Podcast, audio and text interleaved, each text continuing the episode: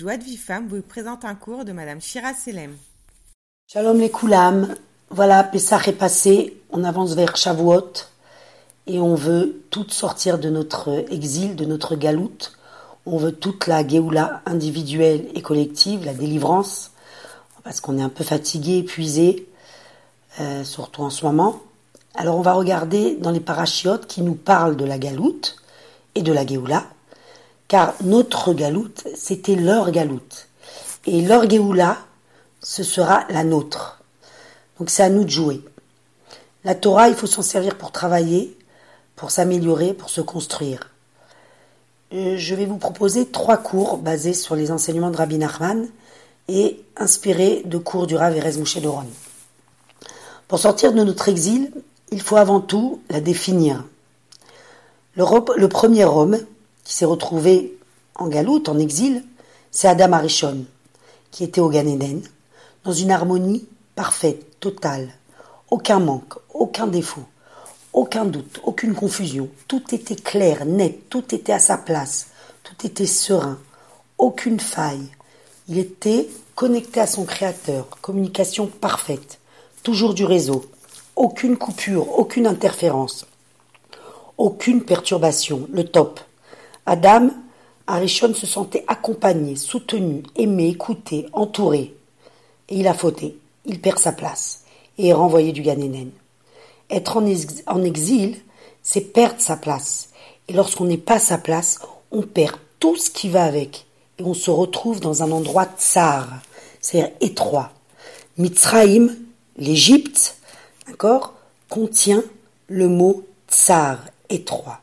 Les Israël étaient esclaves en Égypte et nous aussi nous sommes en Égypte. De la même manière qu'ils avaient un paro, un pharaon, sur la tête, nous aussi, nous avons un paro sur notre tête qui nous domine, qui nous dirige, qui nous enfonce et qui nous oblige à rester coincés dans cette étroitesse. Vous allez me dire, mais quel rapport? On vient de sortir d'Égypte, on vient de passer Pessar. C'est bon. Ben, c'est justement entre Pessar et Shavuot que l'on doit travailler pour sortir de notre Égypte et construire donc le réceptacle pour recevoir la lumière de la Torah. À Pessar, on est devenu un peuple avec un corps et une tête. Et maintenant, notre tête, il ben, faut la faire marcher. Alors, qui est Paro? Paro veut le contraire de l'harmonie, de la justice, de la bonté. Il veut m'amener au désespoir, au contraire de la Emouna, à destruction. Il veut me faire croire que la nature et Hachem, c'est deux choses différentes. Il est là pour m'empêcher de sortir. Donc, première étape, j'identifie mon ennemi. On va voir dans Shemot, il est écrit Vayakom Meler Hadash al Mitzraim, Asher Loyada et Yosef. Il s'est levé un nouveau roi sur l'Égypte qui ne connaissait pas Yosef. Rashi rapporte Rav ou Shmuel. Un va nous dire Hadash Mamash, c'est-à-dire un nouveau roi, vraiment une nouvelle personne et l'autre va nous dire Shin Zerotav. Un qui, c'est le même roi, mais il a changé euh, ses décrets. Donc la Torah nous apprend que nous avons deux sortes de paro, deux sortes de Yetzerara. Un, c'est le même, il n'a pas changé, il a juste changé ses décrets. Et comment il agit, ce paro-là, pour nous empêcher de sortir Eh bien, il vient regarder, mettre en évidence nos mauvais côtés, nos faiblesses, nos, notre incapacité à, nous relever. Il met en évidence toutes les fois où je tombe, nous fait croire qu'on n'arrivera jamais, qu'on vaut rien, que notre vie vaut pas grand-chose. Et des fois, c'est vraiment un nouveau roi. Il se présente à nous avec des nouvelles paroles, encore plus dures, des nouveaux films, des choses que j'ai jamais entendues. Il vient nous dire Je vais t'expliquer ta galère, ta vie sous un autre angle. Nous inventer un autre problème, une autre angoisse. On va prendre le pasouk euh, euh, qui suit, un petit peu plus loin, où la Torah nous dit Vaimreru et rayehem, avoda kasha, chomer ou belevenim, ou chol avodat basade. Je traduis Ils leur rendirent la vie amère avec des travaux pénibles, de l'argile et des briques. Le Zohar nous apporte un commentaire magnifique qui nous concerne directement. Il nous dit comme ça. Il nous dit Avoda Kasha.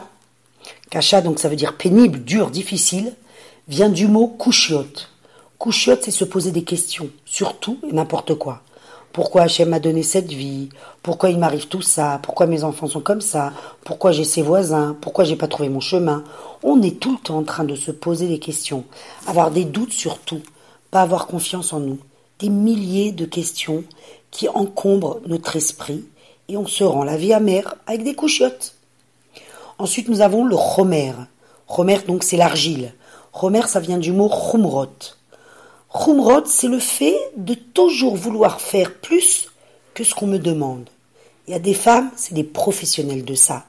Que ce soit dans le travail, dans les travaux ménagers, avec les amis, avec soi-même. Cette façon qu'on a des fois de s'imposer de dépassement, alors qu'on n'a pas les forces, on n'a pas les kélim pour les supporter. Des fois même pour des mitzvot, des actes de, de qu'on peut faire pour l'autre. On se dit, si je muse pas, si je me mets pas par terre, j'ai rien fait, je suis pas correct. Toutes ces chumrotes là qu'on s'impose et qui nous rendent notre vie amère. Et ensuite, nous avons les lévénimes, les briques. Ça vient du mot liboun alacha. Alors ça, on ne parle pas ici de alacha. Hein. C'est le fait de vouloir toujours tout éclaircir, de vouloir toujours que tout soit cadré, net, expliqué, fluide, clair. Et ça aussi, ça rend ma vie amère. Tout ce qu'on vient d'expliquer, ça pèse sur mon esprit, sur ma tête, ça me domine, ça me dirige, ça me bloque, et je deviens l'esclave de Paro. Et Paro, eh ben, il avait cette force de faire croire aux Hébreux qu'ils n'étaient pas capables de sortir, qu'ils étaient bien où ils se trouvaient, qu'il ne valait pas la peine de quitter cet endroit, qu'ils avaient tout ce dont ils avaient besoin. Tout est dans la tête. Notre galoute se trouve dans nos têtes. Et chacun a son paro. Donc, voilà, on a situé notre galoute, on l'a défini, on l'a identifié. Maintenant, comment on va se libérer de, de tout ça? Donc, la Torah nous dit Asher Loyada et Yosef. Donc, un roi qui ne connaissait pas Yosef. Pourquoi ici la Torah nous parle de Yosef? Eh bien tout simplement pour nous apprendre que si on ne met pas un Yosef devant nous, on ne sortira pas de notre galoute. Je m'explique. Qui est Yosef? Je vais revenir sur un passage d'un cours donné à Hanouka. Yosef vécu des choses terribles. Il a été vendu par ses frères. Il a été le serviteur d'un meurtrier Poutifar. Il a été face à une femme qui l'a harcelé pour le séduire. Il a été enfermé dans les pires cachots. Il a vécu dans le cœur de l'impureté dans le royaume de Pharaon. Et Yosef est resté un sadique parfait, authentique, mouchlam. Il n'a subi aucune influence, toujours joyeux, souriant, dans les moments les plus insupportables de sa vie. Il n'a jamais essayé de comprendre pourquoi Hachem lui avait fait subir autant de souffrances. Il a jugé ses frères positivement sans les accuser. Il s'est sauvé de devant la femme de Petit Phare. Il n'a pas permis à son paro de le dominer. Il est resté un homme libre. C'est-à-dire qu'il vivait sa réalité, sa metsiout, pas par rapport à ce qu'il vivait, mais par rapport à ce qu'il pensait. C'est ce qu'Hachem veut de moi? Pourquoi? Je ne sais pas.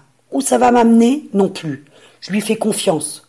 Ce que je vis, ce n'est pas la réalité. La réalité, c'est ce qui se passe dans ma tête. Voilà la grandeur de Yosef. Lorsque Rachel est tombée enceinte de Yosef, sa mère, elle a dit Asaf, Hachem et Trerpati. Hachem a ajouté sur moi de la honte. Qu'est-ce que la Trerpa La honte. C'est ce sentiment d'être seul au monde, d'être incompris, ce sentiment d'être déconnecté de soi-même, de ses proches, de ses amis, de sa Torah, de ses parents, d'Hachem. Et cette repas-là, eh ben, elle brise notre cœur, comme nous dit David Ameller dans les Teilim, Rerpa Shavra Libi. Ma honte a brisé mon cœur. Cette honte, elle brise notre cœur. C'est-à-dire, je n'ai pas de cœur, donc je ne sens. Et Yosef, eh ben, il a cette capacité de réparer, d'anéantir cette pas. Il a la force de ramener chacun à sa place. Il fait apparaître le bon qui est en nous. Il nous montre à quel point notre vie vaut la peine. Il nous aide à chercher à trouver les diamants à l'intérieur de nous. Il nous dévoile notre potentiel. Il le fait sortir. Il fait de nous les fils d'Hachem. Comme Rachel l'a dit à sa naissance, Hachem a Safli ben Acher, Akadesh Baruch m'a ajouté un autre fils. Seulement, il est en guerre. Il est en guerre, Yosef, avec de mauvaises forces, avec ce fameux paro. Et ces mauvaises forces-là, eh ben, elles vont l'empêcher de dévoiler ce bon qui est à l'intérieur de nous. Et ce qui donne la possibilité à part haut de bloquer Yosef, eh ben c'est quoi? C'est notre orgueil. Yosef ne pourra nous montrer notre lumière que si au préalable nous reconnaissons notre chifloute, notre impuissance. Seulement si nous reconnaissons que si nous sommes arrivés à faire tel ou tel mitzvot, tel ou tel acte de chesed, si nous sommes arrivés à faire tchouva, c'est parce que Hachem nous aime, qu'il nous a pris en pitié et qu'il veut nous épargner du mauvais chemin. Rien n'est évident, rien n'est acquis, rien n'est logique. Reconnaître que lorsque quelqu'un nous vexe, c'est Hachem. Quand un enfant est difficile, c'est Hachem. Sans cette conscience profonde, on empêche Yosef de faire son travail. Et cette reconnaissance doit se faire tout le temps, tous les jours. Elle doit être profonde, sincère, véridique. Elle doit être dite verbalement. Donc la deuxième étape, travailler mon orgueil. Je suis rien, Hachem fait tout, il est tout. Et ensuite, on laisse la porte ouverte à Yosef pour mettre en évidence notre valeur inestimable à la surface. On va pouvoir commencer à s'aimer et donc à aimer l'autre. Donc pour conclure, essayons de purifier notre pensée. Ne laissons pas par haut nous abîmer notre esprit et apprenez à le repérer. Travaillez notre orgueil et mettre à notre côté un Yosef qui va nous montrer les bons côtés de chaque chose en son temps. Les tzadikim nous ont livré des conseils, des chemins à prendre. faut leur faire confiance, faut y croire, faut les appliquer. La semaine prochaine, Bezrat Hashem, euh, on verra que il n'est pas si difficile, si facile, pardon, que ça de neutraliser par haut, mais c'est sûr qu'on va y arriver. Parce qu'Hachem, il nous a livré de très grands secrets et qu'il euh, nous aime et qu'on est son peuple, on est ses enfants. À bientôt et de bonne délivrance pour tout le Ham Israël. Pour recevoir les cours Joie de vie femme, envoyez un message WhatsApp au 00 972 58 704 06 88.